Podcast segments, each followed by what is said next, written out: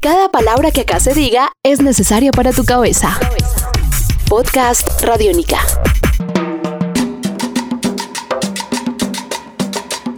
Podcast Radiónica. Hola, mi nombre es Simona Sánchez. Bienvenidos a una entrega más de este podcast llamado Simona Dice, en donde viajamos por el mundo a través de la música, sin ningún papel, sin ninguna visa, sin ningún pasaporte. Y antes de viajar a otros países, viajamos dentro del territorio colombiano. Hoy nos vamos para San Jacinto. Hoy nuestro maestro y guía es Carmelo Torres. Estás escuchando Podcast Radiónica.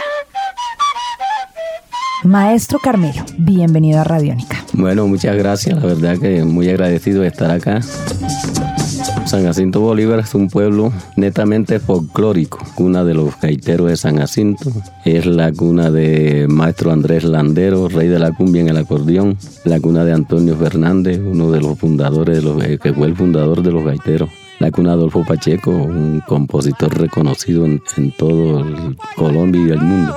Para la vieja, los viejos y para la muchacha. San Jacinto es un territorio musical. Allá la gaita, el acordeón, la décima, todo, todo lo que se refiere a folclore, a tradición. Mi primer contacto con la música fue un acordeoncito que compré a la edad de por ahí de 10 años, un acordeón de una sola hilera cuando salían pequeñitos. Y ahí estuve dándole unos tisquitos, pero el acordeón se me dañó y no tuve con qué comprar. Entonces duré un tiempo hasta que yo cumplí 19 años y trabajé para comprar un acordeón y ahí empecé de nuevo. El acordeón en San Jacinto habla, pero también es como el que traduce lo que en un comienzo hicieron las gaitas. ¿O cómo es esa relación del acordeón y la gaita? El acordeón se relacionó con la gaita por medio de Landero y Antonio Fernández, que ellos eran, bueno, Landero, eh, Antonio Fernández era muy amigo de Landero y él y de Elías Zapato Oliveira, cuando formaron la, la, gira para Europa, eran muy conocidos también de, de Andrés Landero, entonces eh, ella, lo, ella lo, lo vinculó a la danza de bailarín. Y entonces él, acompañaba a los gaiteros de San Jacinto también en, ciertas canciones, le metía pedacitos de acordeón. Y ahí él se interesó por el medio de la gaita a traducir, o sea, a meter la cumbia en el acordeón, a hacer las cumbias de gaita, interpretarlas con el acordeón y ahí empezó él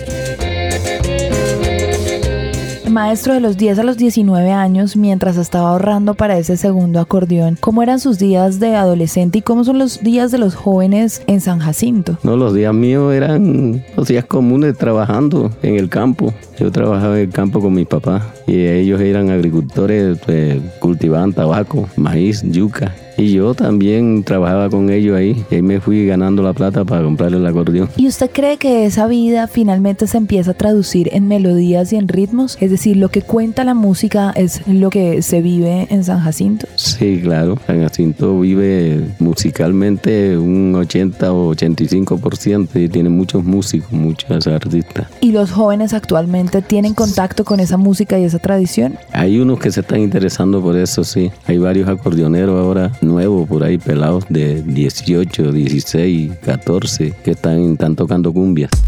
Estás escuchando Podcast Radiónica. Pues. Maestro, pero también ocurre un fenómeno particular y es que a veces aquellos que habitan el territorio no se suelen interesar mucho por la música, pero otros foráneos sí llegan hasta allá buscando sonido y buscando tradición. Sí, sí, siempre lo siempre la gente foránea se interesa buscándonos allá para que le enseñemos a, le enseñemos cumbia, les enseñemos porro, les enseñemos el vallenato también. Llega mucha gente extranjera y sobre todo y nacionales de acá de Colombia también. Entonces empezamos hablando por el primero o quizá como su gran amigo por el cual usted termina encontrándose con todo este combo de los toscos a donde vamos a aterrizar. Urián Sarmiento, ¿qué dice para usted ese nombre? No, Urián Sarmiento para mí significa mucho. Es, es la persona que me ha abierto las puertas acá en Bogotá. Eh, hemos hecho juntos muchos proyectos. Entre ellos está el proyecto de los toscos que nació por medios de Santiago Botero y Urián.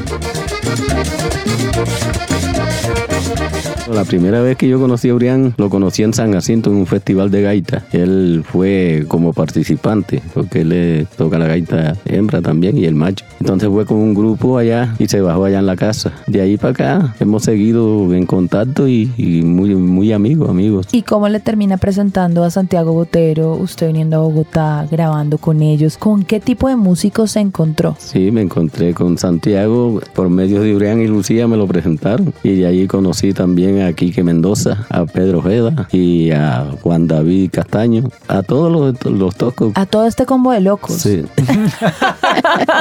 Usted entiende cuando le digo combo de locos, porque con qué música se encontró. Sí, Ellos, ellos se acercan a la tradición, pero desde un lenguaje bien particular. sí. ¿Cómo hicieron No. ahí para dialogar? Bueno, la verdad es que hab- hablamos para ver si montábamos un proyecto con la música tradicional, pero con un acompañamiento más moderno, más. Entonces, eso fue maratónico, eso no duró mucho, pero gracias a Dios ha tenido muy buena aceptación el trabajo.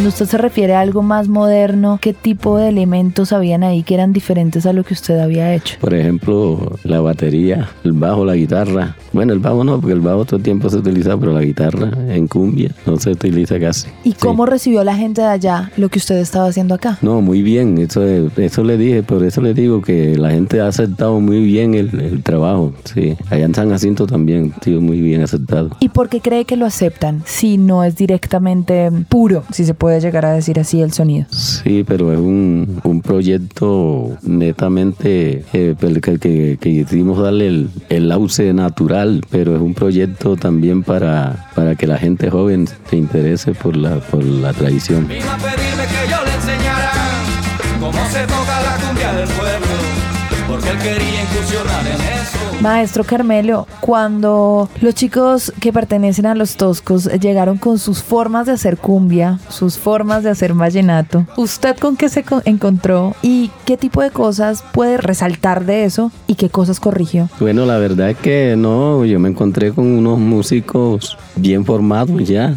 Por ejemplo, con la, la cosa de Pedro Ojeda, ya yo me conocía con él hace rato ya, con Santiago. No me conociera con Quique ni con, ni con Galeano, sí, pero con esta gente de acá, no, todo bien. ¿Recuerda algunas correcciones particulares? Sí, sí, hicimos siempre unos ensayitos por ahí y corregimos cómo se entra en el llamado, cómo se entra en la cumbia, en el, en el alegre, eso así. Maestro Carmelo, ¿usted cree que el instrumento lo escoge a uno o que uno escoge el instrumento? ¿Cuál es su relación con el acordeón? En mi opinión, en la mía propia, yo escogí el instrumento. A mí me gustó el, el acordeón desde que comencé de peladito, sí, porque mi papá interpretaba era la gaita, la gaita corta. Pero a mí me gustó fue el acordeón. ¿Y qué le ha dado la cumbia? Bueno, yo la cumbia le debo mucho. La cumbia me ha dado muchas giras, me ha dado, me ha abierto las puertas para conocer muchos personajes, muchas personas, muchos países. Y estoy contento y, y agradecido con la cumbia. ¿Y qué le ha dado el vallenato? El vallenato también me ha dado unos grandes satisfacciones, pero a nivel nacional, a nivel de caseta, parranda, festivales. ¿Y qué Muy le han bien. dado los toscos? No, los tocos me han dado confianza, me han brindado confianza, me han atendido muy bien y espero que sigamos así. Mujer tipo ayerín, se le vio una claridad, camisola aquí, aquí allá, aquí, aquí y allá, aquí, aquí allá. Este es un podcast Radiónica. Descárgalo en radiónica.rocks. Podcast Radiónica.